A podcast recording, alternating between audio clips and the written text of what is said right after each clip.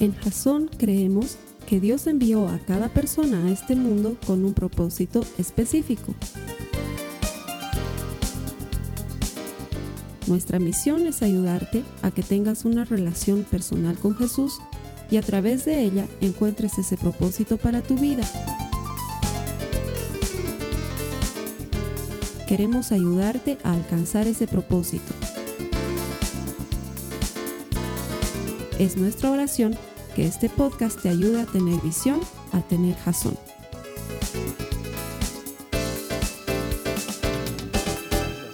Hola, feliz Navidad. ¿Por qué tan anticipada? Porque a, nos gusta, a nosotros nos gusta celebrar la Navidad y estamos entrando en un mes navideño y la serie es navideña y probablemente esto lo estés viendo también en marzo del 2025. No tengo idea cuándo lo estás viendo, pero estamos comenzando a celebrar la Navidad. Aquí es diciembre en La Paz, Bolivia, y estamos contentos de poder llevar este mensaje a todas las personas que nos ven a través del Internet. No dejamos de hacerlo porque vemos que el Señor obra maravillosamente por medio de la tecnología y a través de su palabra en cientos de miles de vidas en todo el planeta. Así que te doy gracias por estar aquí. Bienvenido. Sabes que cuando recibes un mensaje de la palabra de Dios que viene de Jasón, este te va a ayudar a desarrollar una relación personal con Él. Queremos que te transformes en un auténtico discípulo de Jesucristo porque todo el que encuentra a Dios encuentra vida. Lo estamos haciendo desde hace muchos años atrás y lo seguiremos haciendo mientras el Señor nos dé vida. Bienvenido, gracias por estar aquí. Dale un abrazo o un saludo de bendición al hermano de lado para que vuelva a reaccionar después de el mensaje breve antes de que hola hermano, bienvenido, reacciona. Gracias por venir a la iglesia. Que el Señor te bendiga. Gracias por estar aquí. Estamos comenzando una nueva serie que se llama Navidad en apuros, así se llama la serie. Navidad en apuros. Y te voy a explicar por qué.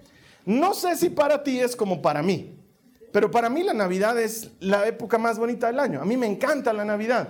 Y no me importa si se la celebra en el sur, donde no cae un solo copo de nieve, o en el norte, donde no puedes salir de tu casa por la nieve. La Navidad siempre es linda, siempre reúne a la familia, siempre saca lo mejor de nosotros. Y alguien me va a decir, ay sí, pero es muy comercial, ay sí, pero la gente se dedica solamente a los regalos. Yo sé, pero eh, es que eso es mirar el lado feo de las cosas.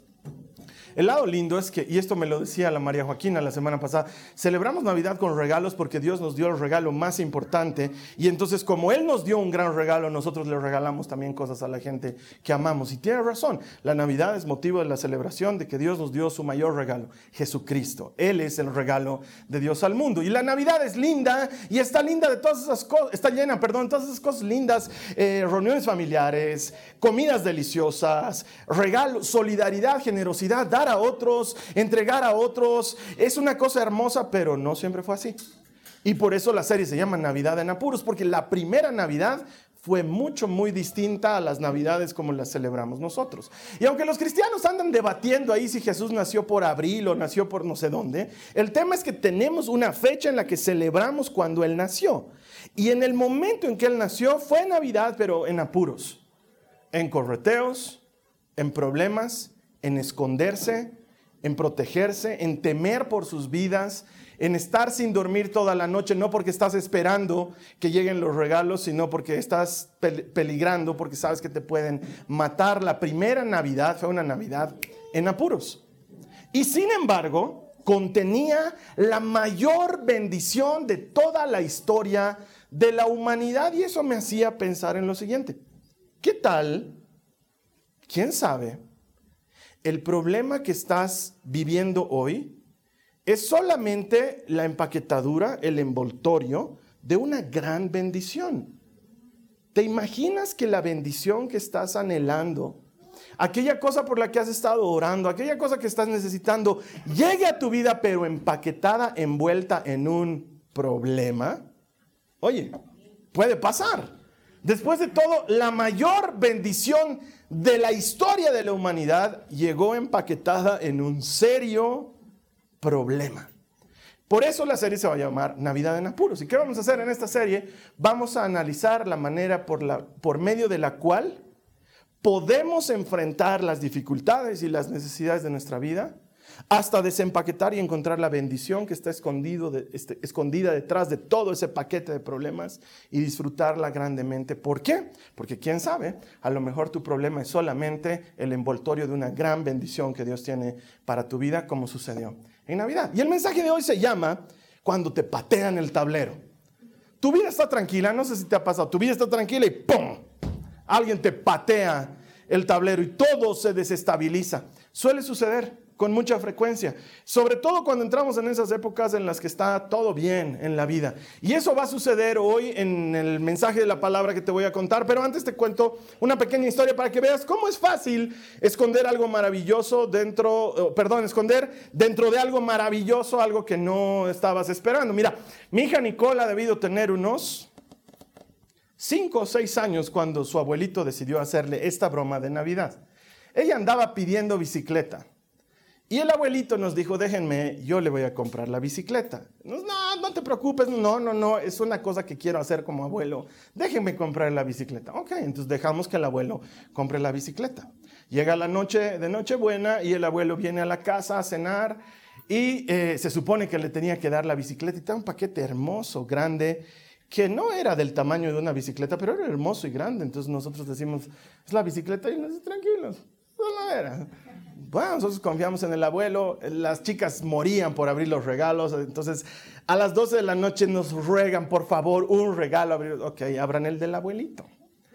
Entonces empieza a desempaquetar y termina de desempaquetar y había otro paquete adentro. Entonces saca el paquete igual envuelto en papel de regalo, desempaqueta todo y había otro paquete adentro. Entonces ya con desesperación cada vez se hacía más chiquitito y más chiquitito el paquete.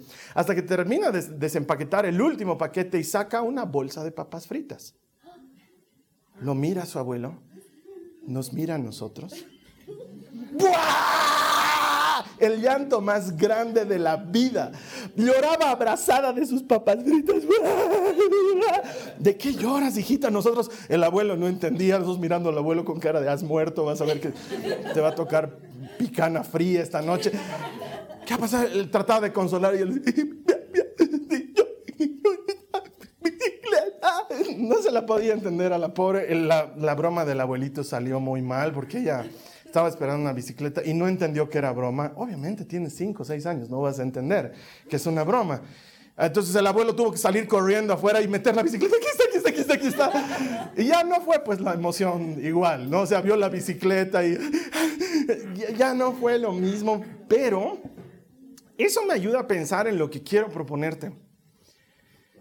Eh, es tan linda para mí la Navidad que me cuesta imaginarla como realmente fue. Un momento de mucha dificultad para María, para José, para la familia de ellos, para el mismo Jesús fue un momento de dificultad y sin embargo contenía una de las más grandes bendiciones, sino la más grande de toda la historia de la humanidad.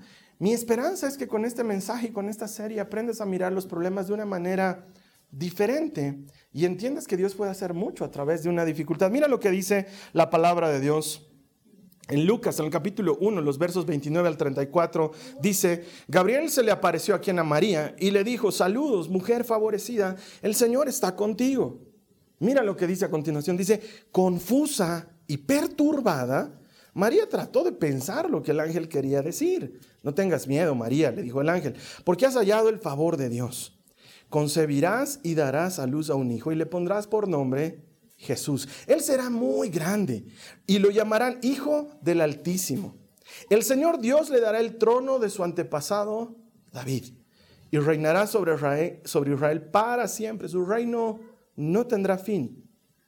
Pero ¿cómo podrá suceder esto? Le preguntó María al ángel.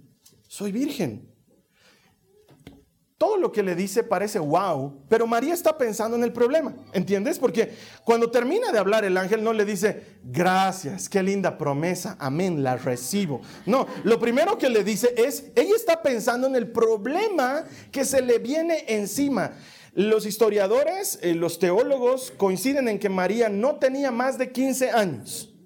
¿Por qué? Porque en esa época se entregaba a las niñas vírgenes en matrimonio a muy temprana edad. Un muchacho, un varón, ya se consideraba un varón adulto a los 12 años, cuando hacían toda una ceremonia especial en la que lo recibían como adulto y celebraban el hecho de que podía tomar decisiones, comprar terrenos, hacerse cargo de negocios y cosas por el estilo. Entonces a las niñas igual las hacían casar a muy temprana edad y obviamente eran vírgenes, obviamente. Y cuando este ángel se le aparece a María y le cuenta todo el misterioso plan de Dios, ella no está pensando en el misterioso plan de Dios, ella está pensando en el problema que se le viene encima. ¿Qué voy a hacer? Soy virgen todavía, ¿cómo puedo tener una guagua? ¿Cómo se tiene una guagua? ¿Qué haces con una guagua? ¿Qué me van a hacer? Estoy a punto de casarme con un buen hombre. Me pueden apedrear por aparecer embarazada. Me pueden sacar de la comunidad. En el, en el mejor de los escenarios, voy a ser una paria, madre soltera, alejada de mi comunidad. ¿Qué clase de favorecida es esto, porque el ángel le dice, has sido favorecida, eres bendecida, el premio mayor es tuyo. Y ella dice un ratito, ¿cómo es esto posible? A María acaban de patearle el tablero. Su vida estaba normal, estaba feliz, se iba a casar con un buen hombre, ya estaba desposada, es decir, comprometida oficialmente, solo faltaba que él se la lleve a casa a vivir con ella todo estaba bien en su vida y de pronto, ¡pum!, se le viene un problema muy grande. Y quizás te haya pasado en algún momento. Porque los problemas no suelen avisar, suelen tomarnos desprevenidos, pero estoy en la obligación de decirte que la adversidad no te sorprenda, que la dificultad no te sorprenda, porque si bien no se nos avisa que vamos a tener dificultades. Jesús nos dijo con anticipación que en el mundo tendríamos dificultades. El otro día estaba hablando, dos días atrás, con una hermana aquí que se me acerca y me pide oración y me dice, ay hermano, ¿por qué siempre me pasa esto? ¿Y por qué siempre me pasan estos problemas? Y sabes qué? La verdad es que nos pasan a todos. No me imagino que hay una persona que diga, yo no tengo problemas, una vez tuve, pero ya no. La mayor parte de nosotros estamos en alguna dificultad. Es más, mi pastor dice, y esto suena más apocalíptico, por lo menos yo no lo digo así, pero él dice, o estás en un problema, o acabas de salir de un problema, o se te viene un problema.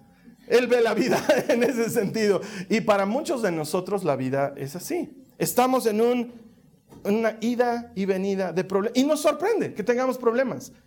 Y la Biblia nos dice que no nos sorprendamos. Mira lo que dice Primera de Pedro en el capítulo 4, en el verso 12, dice, queridos amigos, no se sorprendan de las pruebas de fuego por las que están atravesando. A ver, lo vamos a leer otra vez y tú me vas a ayudar a leer. Dice, queridos amigos, no se sorprendan de las pruebas de fuego por las que están atravesando como si algo extraño les sucediera. No se sorprendan. Pedro lo sabe, Jesús nos los anticipó, el mundo ofrece aflicción. Aquí en Bolivia, en los últimos meses hemos vivido una serie de conflictos sociales, políticos, económicos, que han movido todas las esferas de la sociedad boliviana.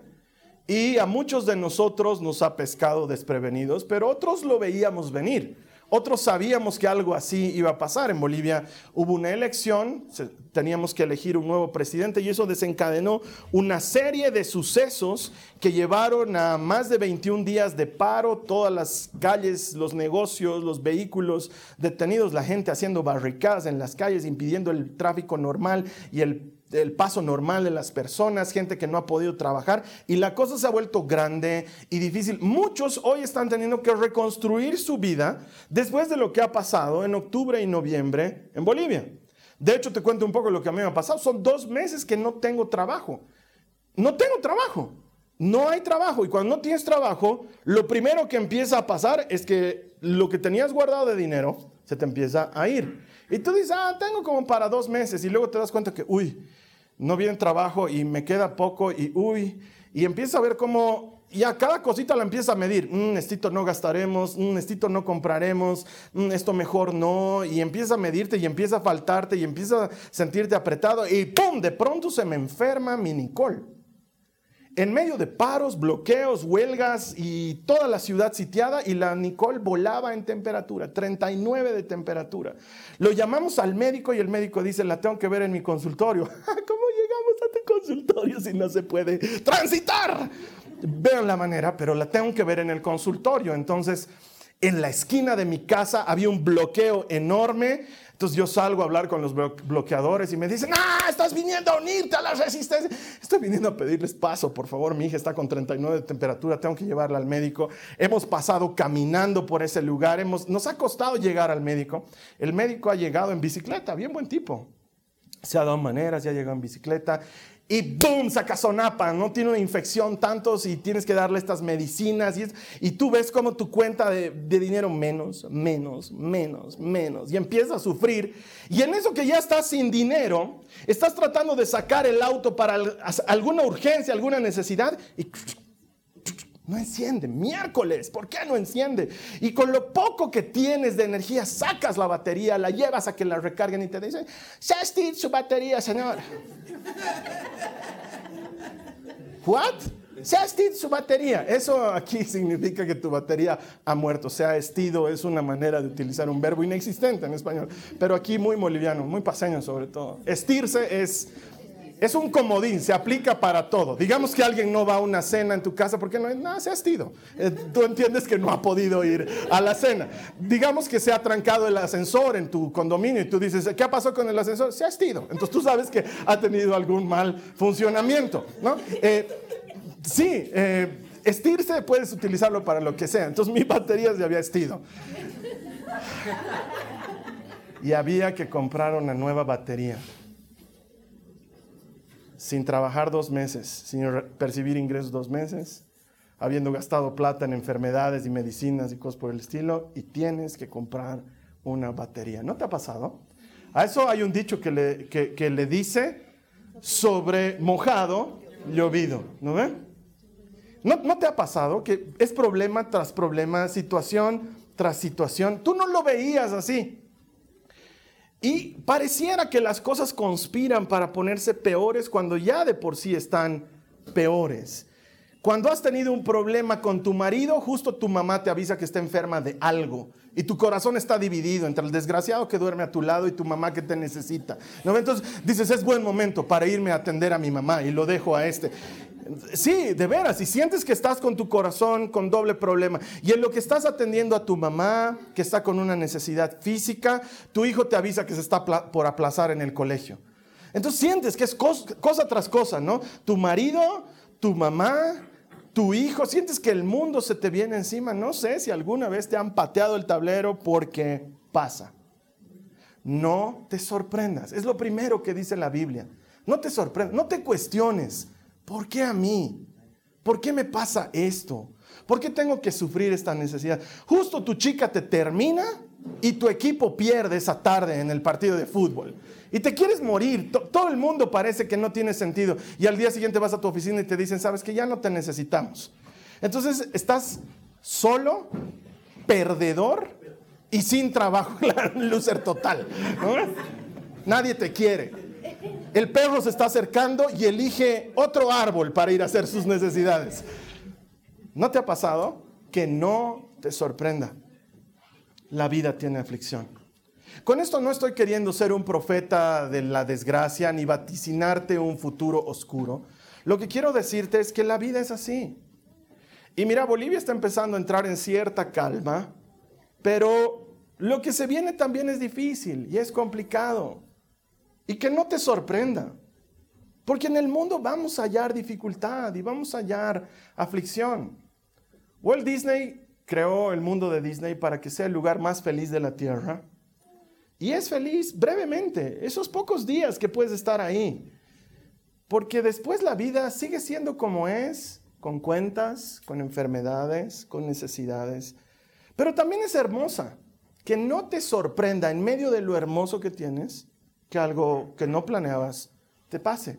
Porque la vida está llena de eso. De hecho, he encontrado cuatro fuentes a los problemas. Cuatro razones por las cuales tú y yo tenemos problemas. ¿Te acuerdas de esta hermosa parábola del sembrador? Jesús nos cuenta, dice que el sembrador sale a sembrar y toma semilla y la echa por todas partes. Una cae, dice, al borde del camino, otra cae entre piedras, otra cae entre espinos y otra más cae en una tierra buena y fértil, dice el Señor. Y ahí termina la parábola. Solo a sus discípulos les cuenta de qué trataba la parábola, no se las cuenta a nadie más. Él dice, echa las semillas y luego crecen algunas entre piedras y como no echan raíces se ahogan, crecen otras entre espinos y los espinos las matan, crecen otras, o perdón, vienen las aves del cielo y se comen las otras que estaban al borde del camino y solo las que cayeron en buena tierra crecen y dan fruto, algunos al 30, otros al 60, otros al 100% y ahí termina su historia. Y sin embargo, ahí Jesús nos está dando una fuente poderosa para que entendamos de dónde vienen las dificultades y los problemas. Vienen de cuatro lados según esta parábola. Es bien fácil de entender. La primera, los problemas vienen por cómo somos, por nuestra naturaleza, por tu carácter, tu necedad, tu tosudez, tu incapacidad y la mía de tomar decisiones. Seamos honestos, la mayor parte del tiempo nos metemos en líos por sonsos porque decidimos mal, porque escogemos mal. Ay, era que le haga caso a mi mamá y no me arregle con el fulano. Era que le hagas caso a tu mamá. Es que el pastor me era que le hagas caso al pastor. La mayor parte del tiempo metemos nuestro dinero en algo que no teníamos que meterlo, nos vamos en un viaje que no teníamos que ir, nos metemos en negocios que no teníamos que, que estar, obedecemos órdenes que nos llevan a tener problemas y sabíamos que no teníamos que obedecerlas. Primera fuente de problemas, tú mismo. Yo mismo. ¿Y eso cuál es en la parábola? Las piedras. No hay raíces. Dice que en un principio la planta crece con alegría, pero como no tiene dónde echar raíces, se seca. Nosotros somos así. Nuestra naturaleza no le deja echar raíces a la palabra de Dios. Eliges hacer otra cosa antes que congregarte, eliges hacer otra cosa antes que las reuniones de oración. Mira, las primeras reuniones de oración en, en las primeras semanas de problemas han estado nutridas de gente, pero luego va disminuyendo conforme deja de apretar el zapato, ya tampoco te reúnes, ya tampoco te conectas. Nuestra última reunión de Zoom era de 10 personas, entonces ya para qué vamos a reunirnos, prefiero orar yo solito, chao, muéranse. Es que es la verdad. El ser humano es así. En un momento se alegra y le da euforia y dice, uy, me voy a bajar, uy, me voy a poner una pantalla gigante en mi casa para verlos a los hermanos en toda mi pared y sentir que estoy en la congre. Pero luego eso no echa raíces y desaparece. Primera fuente de problemas, tú, yo, tomamos malas decisiones, hacemos las cosas mal. Sabes que no tienes que hacer algo y lo haces. Es como esta hermana que viene y me dice, ay hermano, estoy metida en un serio problema. ¿Cuál es tu problema? Estoy muy enamorada, pero eso no es un problema, es que él es casado. Ah. Bueno, y contame para qué me estás contando, porque ¿qué esperas que te diga? Oraremos, Señor, divórcialos en el nombre de Jesús. O sea, nos metemos en líos solitos, alguien debería decir amén. Nos metemos en líos solitos. Primera fuente de problemas. Segunda fuente de problemas, dice, son las semillas que caen entre espinas y cardos y los ahogan. Y el mundo hace eso. El mundo trae problemas en querer tener, en querer saber, en querer hacer, en querer ser aceptado, en querer que le den like a mis fotos en Instagram. En todas esas cosas me consumo y me lleno de dificultades y problemas acumular, acumular, acumular, tener, tener, tener, ser, ser, ser, solo trae más aflicciones. Más, los proverbios nos dicen, es mejor tener un puño lleno y estar tranquilo que dos con aflicción, con sufrimiento. Y el mundo nos entrena a tener más, a renovar tu celular, renovar tu auto, renovar tu todo. Todo tienes que renovar y en renovar quieres renovar a tu marido, quieres renovar, todo quieres renovar. Y no, e, eso es del mundo y te ahoga, te lastima. Muchas fuentes de problemas vienen por eso. ¿Cuántos de nosotros estamos metidos en un serio problema porque vivimos endeudados en todo? Comenzando por la casera que vive al frente de tu casa, que le debes todo lo que va, casera a, mi cuenta, casera a mi cuenta y cuando vas, ¿cuál es mi cuenta casera? 892. ¡892! ¡Qué rato! He sacado tanto. Ay, case, pero vos me has dicho. Era que me frenes. Y a eso se suma lo que debes de la tarjeta de crédito y el auto que te ha sacado a crédito y la tele que te ha sacado a crédito y el crédito de tu casa y las botas que te ha sacado a crédito. Y han venido los de Yambal y te han dejado joyitas a crédito. Todo a crédito. ¿No ve? ¿No ve que el mundo es así? ¿O estoy hablando de otro mundo? Es así. Segunda fuente de problemas, el mundo. Tercera fuente de problemas, Satanás. Satanás quiere robar, matar y destruir. Él no duerme porque está planificando cómo te va a hacer tropezar en algo, cómo te va a hacer daño. ¿Y sabes qué hace Satanás? Él hace team, hace equipo con el mundo o contigo mismo para hacerte caer en problemas, para hacerte tropezar. El enemigo tienta. ¿Cómo tienta? Por lo que vemos, por lo que anhelamos, por lo que nuestro corazón espera. El enemigo es fuente de problemas. Dice que el ave viene, las aves vienen y se comen la semilla que está al borde del camino. Otra fuente de problemas. Satanás. Y la última, la cuarta, la inesperada, Dios. Dios también puede ser fuente de problemas. ¿Cómo? Pero la parábola dice que la semilla, sí, pero han tenido que pasar por muchas necesidades, casi caen al borde del camino, casi se las comen las aves del cielo, casi caen entre piedras, casi. Dios puede ser el causante del problema. ¿Qué? Sí. Si hay algo que he entendido en todos estos años de ser cristiano es que un problema nunca había sido algo malo, siempre había sido algo bueno. Es difícil verlo así en el momento en el que estás en problemas. Pero Dios puede permitir un problema para tu vida porque te va a forjar para algo más grande en tu vida. Es decir, Él puede empaquetar tu bendición en un problema para que ese problema te aliste para la bendición que está dentro de ese paquete. No es que Dios quiere tu mal, no es que Dios quiere hacerte daño, no es que el problema lo está permitiendo para que sufras, sino que está permitiendo el sufrimiento, la aflicción, la dificultad para que salga lo mejor de ti después de ese problema y estés listo para la bendición que Él tiene para ti. Es muy difícil entenderlo, pero Dios transforma las dificultades en bendiciones y hace falta un problema para que haya un milagro, porque los milagros solo ocurren cuando hay problemas, porque si no hay problemas, no hay milagros. Se necesitan problemas. Entonces Dios puede permitir problemas para que recibamos un milagro. Mira lo que dice Jeremías 29, 11, la cita favorita de muchas personas. Dice, pues yo sé los planes que tengo para ustedes, dice el Señor. Son planes para lo bueno y no para lo malo, para darles un futuro y una esperanza. Muchas veces Él va a permitir dificultades para darte un futuro y una esperanza. Muchas veces Él va a permitir que pases por necesidad, por escasez, por dificultad para que veas su provisión. ¿Cómo puedes ver la provisión de Dios si no estás en escasez? No puedes. ¿Cómo puedes ver la sanidad de Dios si no estás pasando por enfermedad? No puedes. ¿Cómo puedes ver el milagro de Dios en tu vida si no estás pasando por un proceso de dificultad? No puedes. Muchas veces Dios lo va a hacer. Entonces lo que deberíamos preguntarnos no es ¿por qué me pasa a mí? ¿Por qué tengo problemas? No te sorprendas, dice el apóstol, no te sorprendas, dice Jesús, pero más bien busca qué está queriendo enseñarte Dios detrás de ese problema y durante esta serie, a partir del ejemplo de la Navidad, te voy a compartir muchas formas por las cuales Dios puede hacerte pasar por un problema para entregarte un milagro, para darte una bendición. La primera, la que nos compete para hoy, porque las siguientes me las guardo para las otras semanas, es una de las razones por las que Dios patea tu tablero es para examinarte, para probar tu corazón, para ver cómo está tu carácter, para ver si amas más a la promesa o al hijo de la promesa.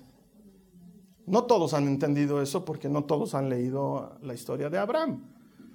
Dios le manda un hijo a Abraham, pero luego le pide que lo sacrifique al hijo. ¿Por qué hace eso? Porque quería examinar el corazón de Abraham, porque Dios no gana nada con que el chico se sacrifique ahí, no, gana nada. Pero Él necesita ver nuestros corazones, necesita ver si estamos ávidos de Él. ¿Quién sabe lo que ha vivido en nuestra nación y lo que ha vivido en nuestro país? Era solamente para que nos demos cuenta que necesitamos a Dios. Oye, durante 14 años este país había puesto a Dios a un lado, lo había hecho a un lado. Y todos lo hemos permitido, no es que, ay, lo han sacado. No, no hemos permitido, a vista de todos hemos permitido que eso suceda. Y no solamente ha salido del gobierno y la política, ha salido de las escuelas, ha salido de nuestras conversaciones, ha salido de nuestros intereses. Lo hemos permitido.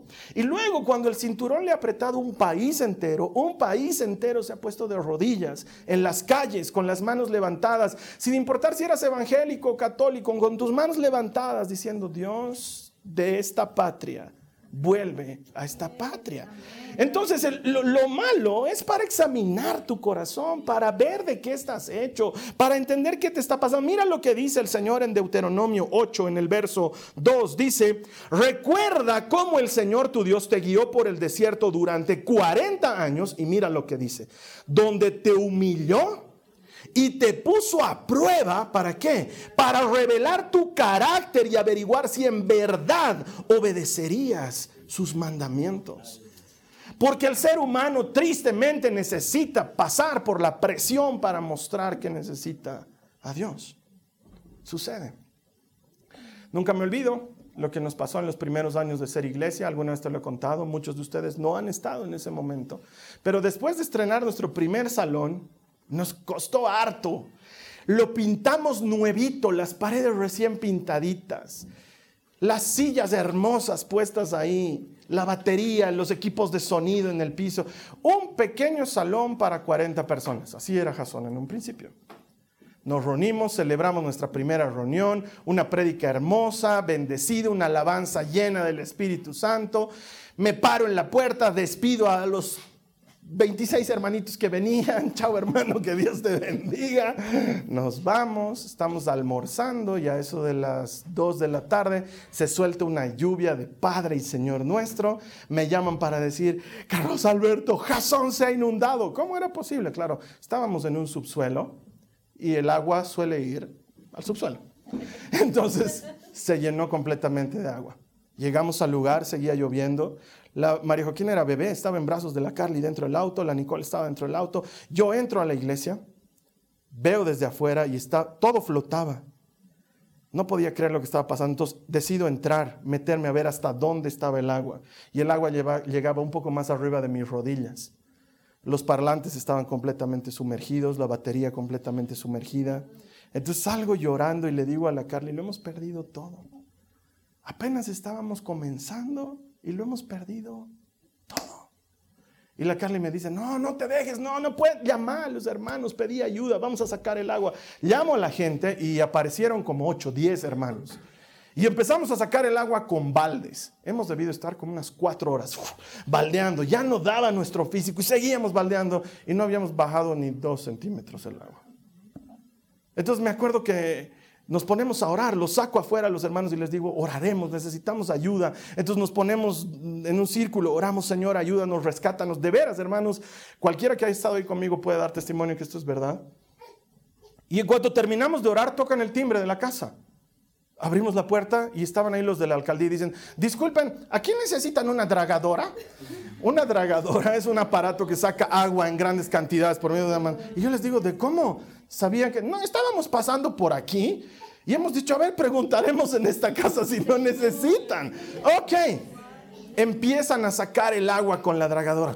Entonces nuestro trabajo se multiplicó porque ahora lo que teníamos que hacer era lograr que haya suficiente presión de agua para salir y para eso tiene que ser no más denso. Entonces cuando era denso en un principio salía, pero cuando ya empezó a vacar ya no. Entonces ¿saben qué hacíamos? Con los baldes llenábamos un balde gigantesco que daba la sensación de que seguía habiendo mucha agua y la dragadora podía seguir sacando el agua. Y en lo que estamos haciendo eso empieza a llover de nuevo. Y veíamos por las ventanas cómo el agua otra vez se entraba al lugar. Entonces yo salí desesperado al jardín a orar y a llorar y a pelearme con el Señor. Salí a pelearme con él. Dije, después de todo, si Jacob se agarra a los queques con él, ¿por qué yo no puedo? Entonces salí a pelearme con él y le dije, ¿qué quieres de mí? Dime qué quieres de mí. No te entiendo. Porque claro, ¿cómo iba a entender lo que estaba pasando? Estamos desinundando el lugar y él está inundando de nuevo. Entonces el Señor me dijo, quiero ver de qué estás hecho, Carlos Alberto. Quiero ver de qué estás hecho. Es lo único que me dijo. Porque en ese momento yo podía dejarlo todo y ni modo, o podía hacer lo que se necesitaba que se haga. Porque yo sé lo que pasa. Si yo me desanimo, la gente se desanima. Si yo les digo, hermanos, esto está perdido, vámonos a nuestra casa, nos vamos a nuestra casa. Pero yo no podía estar hecho de eso. Entonces Dios permite cosas para examinar tu corazón, para ver qué tienes dentro tuyo, para ver cuáles son tus verdaderas motivaciones y tu verdadero interés. Y muchos de nosotros estamos con Jesucristo por interés. Y entonces Dios nos permite pasar por una prueba para que el interés quede de lado y nos enfoquemos en Él, que es la única fuente de bendición verdadera. Y cuando entiendes que Jesucristo es todo lo que necesitas, nunca más te falta nada. Pero tienes que pasar por necesidad para eso. Muchas veces tu bendición está empaquetada en un problema que va a revelar tu carácter. Va a revelarlo. Hay cosas que yo no puedo explicar. No puedo explicar por qué una pareja que le cuesta tanto embarazarse pierden al bebé. No, lo puedo explicar. ¿Por qué tienen que pasar por eso? No puedo explicar por qué una mamá muere. No puedo explicar por qué un hijo muere. No puedo explicar por qué en lo mejor de tu carrera profesional te despiden. No puedo explicar por qué cuando tú has sido honesto te meten en un problema que tú no has creado y te ves involucrado como si hubieras sido deshonesto. No, no lo sé explicar. Pero no podemos negar que eso muestra cómo está nuestro corazón con Dios. Eso muestra cómo estamos con Él. Porque después de haberme ido a pelear con el Señor y, haber, y haberle ido a faltar al respeto diciéndole, ¿qué quieres de mí? Como si yo tuviera algo para preguntarle tamaña cosa al Señor, me di cuenta que yo no estaba ahí por mí, que el verdadero dueño era Él. El primer interesado en ese lugar era Él, que yo solamente soy un siervo. Eso puso en orden mi corazón. Quiero ver de qué estás hecho, Carlos Alberto. Estoy hecho 100% de textura de siervo, Señor. Soy un esclavo. Eso es lo que soy. Un esclavo. Adentro. A palear el agua. Ese es mi trabajo. Ayer, hace, hace unas horas atrás estaba predicando. Ahora estoy paleando barro. Soy un esclavo. ¿Quieres ver de qué estoy hecho? 100% textura de esclavo, Señor. De eso estoy hecho. ¿De qué estás hecho tú? ¿Por qué estás pasando por lo que estás pasando? El Señor está examinando tu corazón. Y entonces luego de haber examinado el corazón de María, ella responde en el verso 38 del mismo capítulo 1, soy la sierva del Señor. Que se cumpla todo lo que has dicho acerca de mí. Y el ángel la dejó.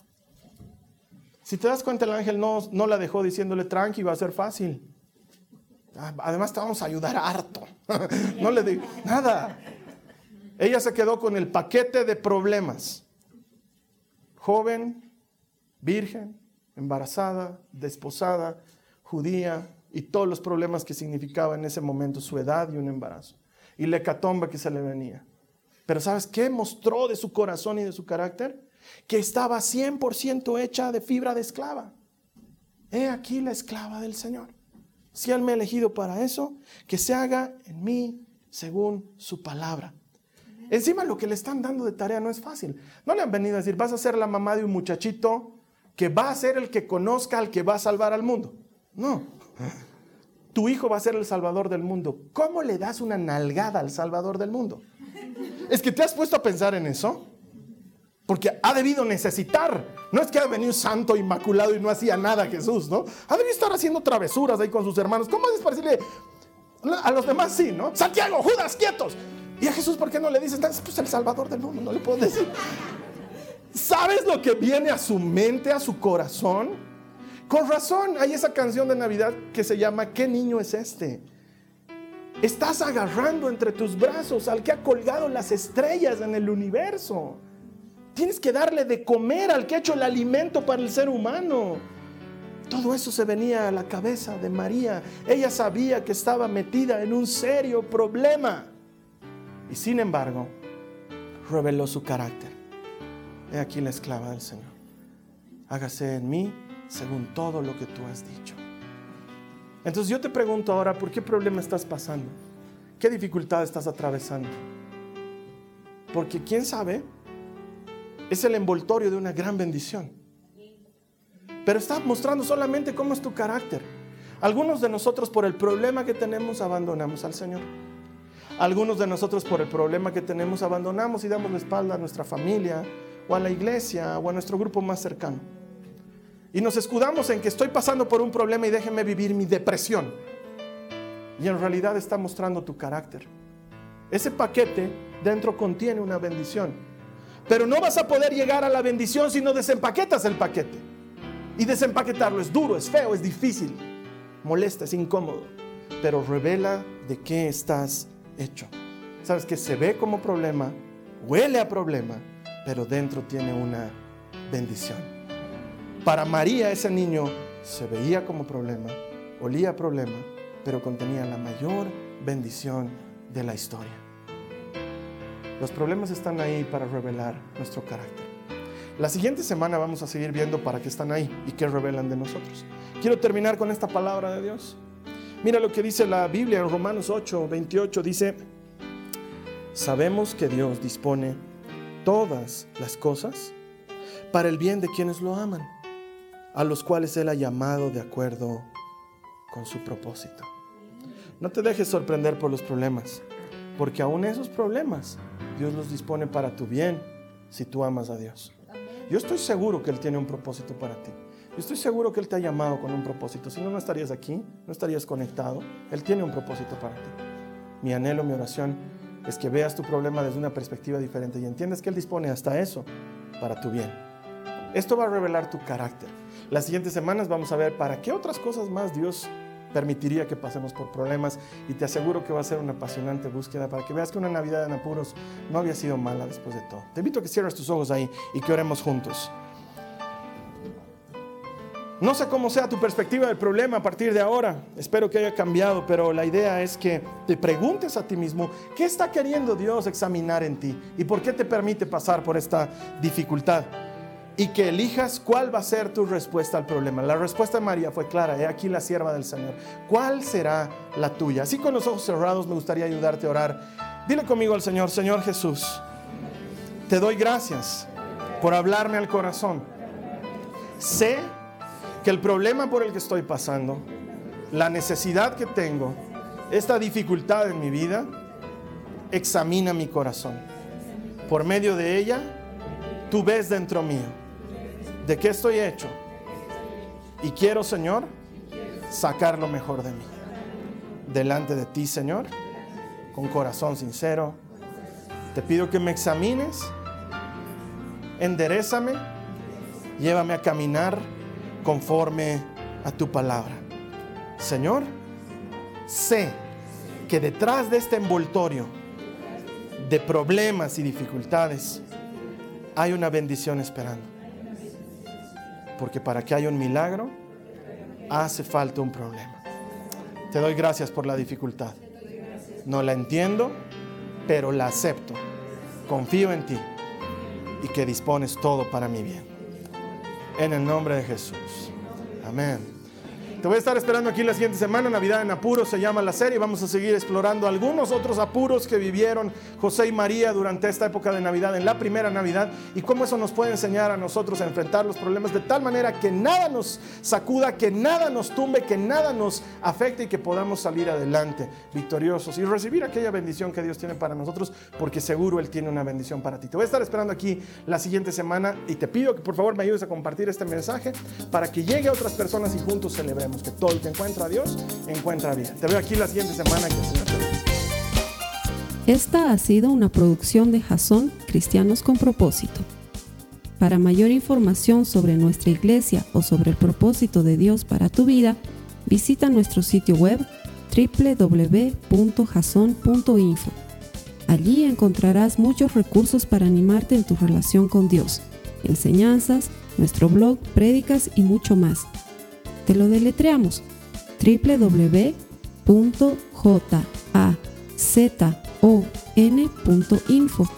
También puedes visitarnos en nuestro sitio en Facebook www.facebook.com barra Que Dios te bendiga abundantemente. Muchas gracias.